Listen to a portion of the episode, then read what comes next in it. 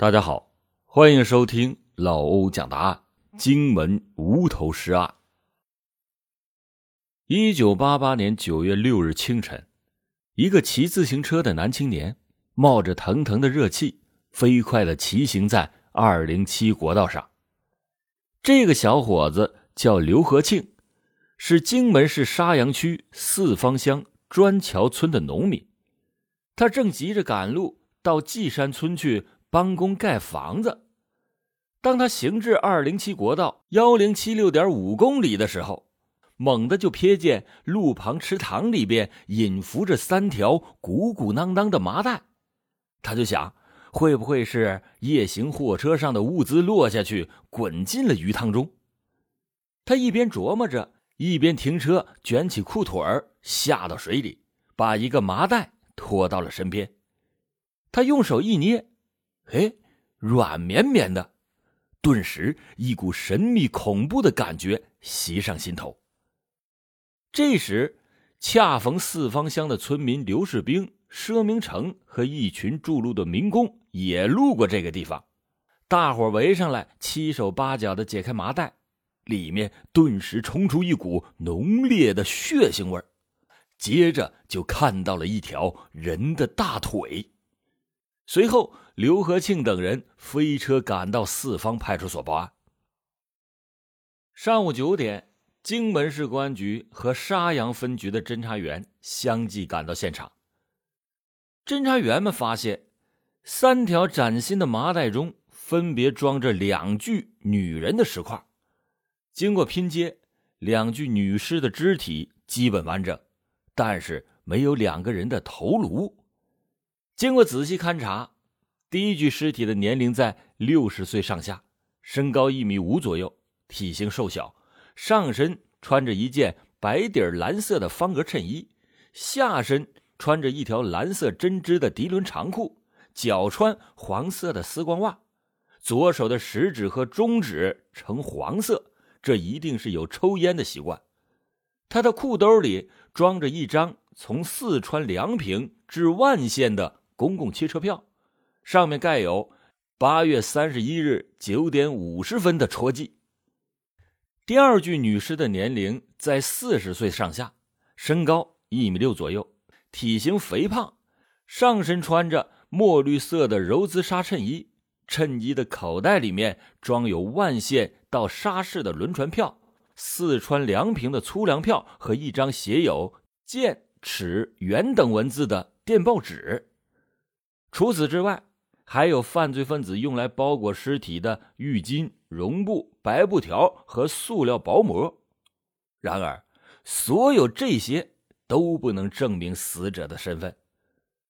当天下午，荆门市公安局召开了案情分析会，会一直开到了深夜。经过反复的分析，大家认为：一。死者的穿着打扮以及身上发现的车票、船票、电报纸上记载的“剑齿元”的字样来看，他们可能是四川境内从事布匹一类生意的人。二，中心现场地处公路交通要道，过往行人车辆比较多，不具备作案的条件。此处不是第一现场。从死者携带的船票是在沙市起点。犯罪分子用来包裹、捆绑尸块的物品多是棉布条、绒布和浴巾等纺织品。来看，杀人碎尸的现场可能是在纺织工业比较发达、距离抛尸现场只有二十多公里的沙市。案犯可能与纺织业有关。三，罪犯杀人以后有充足的时间肢解、捆扎、包装尸体。而且尸表干净，因此在室内作案的可能性比较大。包装都是用针线缝合，所以有女人参与作案的可能。四，根据死者胃内食物消化的程度判断，是饭后两到三小时遇害。从尸体腐败的程度判断，遇害的时间是在五日的上午九点到十点钟之间。根据以上分析。专案组分兵两路，一支队伍赶赴沙市，向沙市公安局通报案情，请求协助配合，以期发现踪迹。另一支队伍赶赴四川的梁平核查死者的身份。一九八八年九月八日的傍晚，由北京开往南昌的一百四十八次列车到达了南昌站。晚上九点，南京六组的列车员王本道进入了七号车厢接班的时候，发现七八九号座位下有一条麻袋，不知道装的是什么东西，随即。就向车长张旭做了报告，于是两个人就把麻袋拖了出来，又把麻袋扎口的绳索剪断，见到里面还有一个草绿色的帆布袋，再解开到里面又露出了一个塑料的编织袋。车长张旭顿时感到疑惑，赶紧叫来了乘警，由乘警打开了最后一层白色的塑料袋。发现里面竟然装着两颗人头。上海铁路公安局南昌分局、南昌市公安局和江西省公安厅接到报告以后，迅速的派出了刑侦、技侦人员以及有关领导赶到了现场。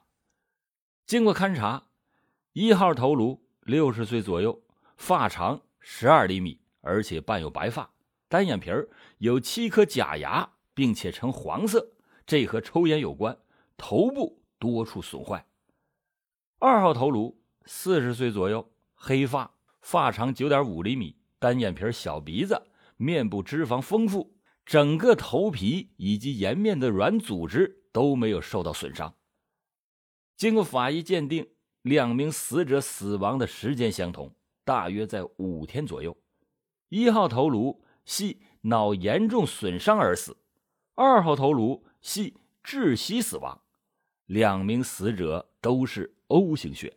此外，包裹着两颗头颅的包装，除了麻袋、帆布袋、塑料袋之外，还有旧的单人沙发枕巾、黄底大花的旧双人枕巾、灰色黑引条纹女长裤、白底小红花的松紧带女短裤各一条。这无疑就是一起特大的杀人碎尸案。为此。一九八八年九月九日，上海铁路公安分局向全国各地的公安机关发出了协查通报，并且组织了一百五十名铁路公安干警，沿着铁路线全面的展开侦查，以期发现新的线索。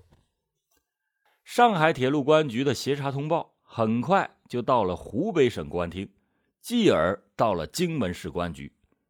失守异地，相距千里，会不会是？同一起案件呢？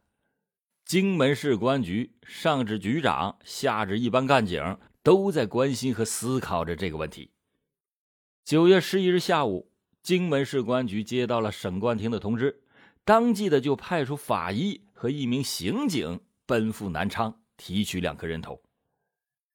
在公安部的统一协调下，由湖北省公安厅牵头，九月十四日在荆门召开了联席会议。会上，南昌、荆门两地分别介绍了案情，法医进一步对两地的尸块进行了人体结合。与会者一致认为，南昌和荆门两地的尸块，无论是从死者的年龄、遇害的时间，还是从犯罪分子用于包装尸块的材料和包装的方法等方面来看，都有相似之处，同属一起案件。会上最后决定。此案由荆门市公安局受理，各有关公安机关加强协助，力争尽快破案。侦查员程昌雄、廖泽平接到了查明死者身份的任务以后，一路是乘船溯江而上，首先就到了四川的万县市。他们在当地公安部门的配合下，遍访了全市十多家旅社，都没有发现，在八月底到九月初有一瘦一胖。一个老年，一个中年妇女投诉，于是又马不停蹄的乘车直奔梁平县。当两名侦查员向梁平县公安局的同志出示了从死者身上掏出的那张汽车票之后，梁平县的公安局马上出动干警，深入各个居委会对号入座。两名侦查员则来到了梁平县小商品批发市场，他们发现。摊子上有卖和死者身上穿着同样的衣料，于是侦查员小程就上前和商贩们攀谈起来。小程就问：“你们这些商品是从哪里进来的？”摊主们说：“啊，上货的位置多着呢，上有重庆，下有宜昌、沙市、武汉。”小程又问：“最近有没有人去沙市进货呢？”几个摊贩几乎是异口同声的说：“咋没有呢？”掰起手指头一算，一共有七八个人去到沙市进过货。小程进一步又问：“那有没有一个四十多岁、胖胖的女子？”其中有一个商贩回答说：“有啊，雷发玉前几天就下沙市去了，这还没回来呢。”是雷发玉吗？小程又紧问了一句，转身就往公安局走。殊不知，县煤建公司的会计邹祥珍已经闻讯坐在了刑警队的办公室里了。当小程两名侦查员出示了在荆门境内发现的碎尸照片和遗物的时候，五十多岁的邹祥珍一眼就认定胖子就是他那四十七岁的妻子雷发玉，瘦子是雷发玉的同母异父的姐姐严家玉，时年六十二岁。邹祥珍看完之后是痛不欲生。当地派出所的民警又马上通知了严家玉在梁平镇职业中学教书的儿子陈平。严家玉的儿子陈平一见到惨不忍睹的照片和遗物的时候，呛天哭地的点头认定这就是他的母亲严家玉。原来，邹祥珍的妻子雷发玉是梁平县中城区天竺乡供销社的承租经理。一九八八年七月二十八日，邹雷夫妇两个一同到四川丰都出差。当天晚上，雷发玉在丰都县政府招待所和一个三十多岁的妇女同住一室。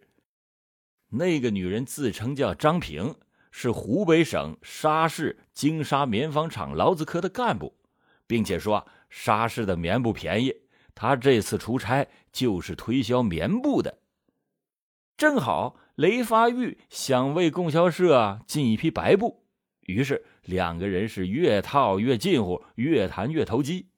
雷发玉表示，回到梁平以后，立即的筹措资金，亲赴沙市进货。张平说，他还要到重庆办点事儿。第二天在分手的时候，两个人就相约八月下旬在梁平碰头，同去沙市。邹祥珍继续介绍说啊。八月三十日下午六点多钟，他的家中来了一男一女两个人。男的三十五岁左右，中等个头，团团脸儿，肤色白黄，身体比较壮实，穿着也挺讲究。女的三十多岁，身高一米五八左右，不胖不瘦，嘴唇稍厚，脸色蜡黄，像有病的样子，但是打扮的比较洋气。经过介绍，邹祥珍才知道。那个女的就是雷发玉在丰都邂逅的张平，男的是初次见面，是湖北当阳紫盖贸易公司的胡远祥。寒暄几句以后，胡远祥从一个黑色的人造革提包中拿出了白布的样品。雷发玉一看，大喜过望，当即的就下厨开始做饭招待客人。在吃饭期间，胡远祥说：“丰都。”还有一笔石蜡的生意要做，他必须要跑一趟丰都。雷发玉却要求第二天就启程。张平又强调，先给丰都发一封电报说明情况，第二天上午出发。在酒足饭饱之后，雷发玉又领着胡远祥、张平两个人去邮电局发电报，然后目送他们两个人进了北门供销社，才转身回家。于是。对此深信不疑的雷发玉，当夜就约好了在街上摆小百货摊的姐姐严家玉作伴。这样，他们一行四人就在八月三十一日上午九点五十分乘车去万县搭船。雷发玉出门的时候，身上带有从银行借贷的一万五千元现金和自己家中的现金数百元，严家玉也带了五百多元的现款。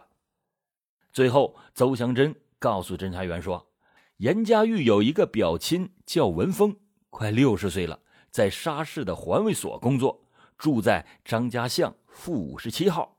他们商议到沙市以后，准备住在他表亲文峰的家里。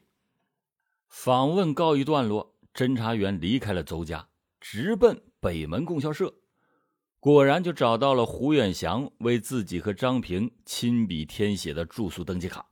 接着，他们又在邮电局复印了胡远祥拍往丰都的电报稿。当小程两名侦查员跋涉于巴山蜀水之时，刑侦科科长曹玉婷正带着一班人马坐镇沙市。在湖北省沙市公安局的密切配合下。他们一方面召集派出所所长、内保和居委会干部会议，公布案情，展示死者的肢体、衣物照片、出示包裹、捆扎石块的麻袋、塑料布、浴巾、棉纱等现场遗留物，发动群众检举揭发；另一方面，组织侦查员分别深入到有关的厂家进行调查。经过调查，虽然发现现场遗留的诸多物品，都和沙市的部分厂家商店有关，但是却没有发现具体和谁有关。正当曹科长陷入一片迷茫之时，忽听刚从四川调查归来的侦查员说，死者在沙市张家巷负五十七号有一个叫文峰的亲戚那里的时候，他们又赶紧来到了文峰的家里。根据文峰反映，九月一日上午。他们收到了表姐严家玉从万县发来的电报，说是八月三十一日下午五点启程赶赴沙市，并且请文峰在九月一日晚上十点左右到码头迎接。于是，在当天晚上十点，文峰夫妇俩和大女儿文红梅三个人准时赶到了码头。当他们接到严家玉以后，才发现。同行的还有三个人，一个是严家玉的同母异父的妹妹雷发玉，另外两个人是一男一女，也是生意人。严家玉他们见到前来迎接的亲人以后，就和那一男一女话别了，并且相约在第二天相见。接着，只见那一男一女登上了一辆东区饭店接旅客的大客车。文峰回到家里。才知道表姐是来沙市进白布的，那一男一女就是牵线人。第二天下午，那个男的应约而来，将两个妹妹带去看货。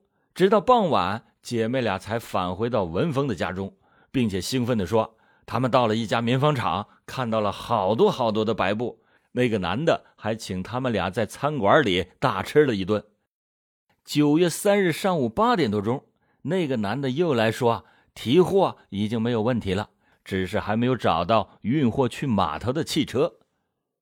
到了九月四日上午九点多钟，那个男的来说，已经租了一辆卡车，马上就到棉纺厂办理提货的手续。两姐妹俩就这样离开了文峰家。文峰说完，侦查员又详细的询问了一男一女的体貌，与邹祥珍介绍的相互吻合。侦查员们又赶到了金沙棉纺厂调查，而金沙棉纺厂根本就没有胡远祥、张平二人，更不曾有两个一胖一瘦的女人九月初到布匹仓库看过货。由于沙市方面的线索已经中断，刑侦科的副科长杨忠银和刚从四川调查归来的侦查员廖泽平一到，又匆匆赶到了当阳。此行的主要目的是彻底查清胡远祥、张平二人在四川梁平等地住宿的时候所使用的湖北当阳紫盖贸易公司介绍信的来龙去脉。在当阳市公安局的协助下，两名侦查员翻遍了全市的贸易公司登记底册，也没见到紫盖贸易公司的名字。这时，当地公安部门的民警提供说，在本市的半月镇。有一个叫子盖的地名，于是他们又火速的赶到了半月镇。两名侦查员在半月镇派出所李所长的带领下，从半月镇一个干部那里找到了一枚已经作废的湖北当阳紫盖贸易公司的印章。由于几易其手，却不知道这枚印章是谁交上来的。接着，他们又带上了印章，到几里路以外的乡下找到了一名刻章人。根据这个刻章人回忆，这枚印章是一九八五年一个叫金天成的人拿着镇政府的介绍信来找他刻的。按照刻章人的指点。侦查员找到了时年二十六岁，在当阳市玉前镇东风饭店旁边开了一个个体餐馆的金天成。经过金天成证实，他在一九八五年四月经过当地的乡政府批准，办了家庭公司，自任经理，取名湖北省当阳紫盖贸易公司。实际上，只有他妻子、岳父还有两个小舅子四名成员。公司办起来以后，他刻了公章，还从当阳市新华印刷厂购买了一本介绍信和一本合同书。可是公司只经营了五个月就倒闭了。当侦查员问及紫盖贸易公司介绍信的去向的时候，金天成说出了一个缘由。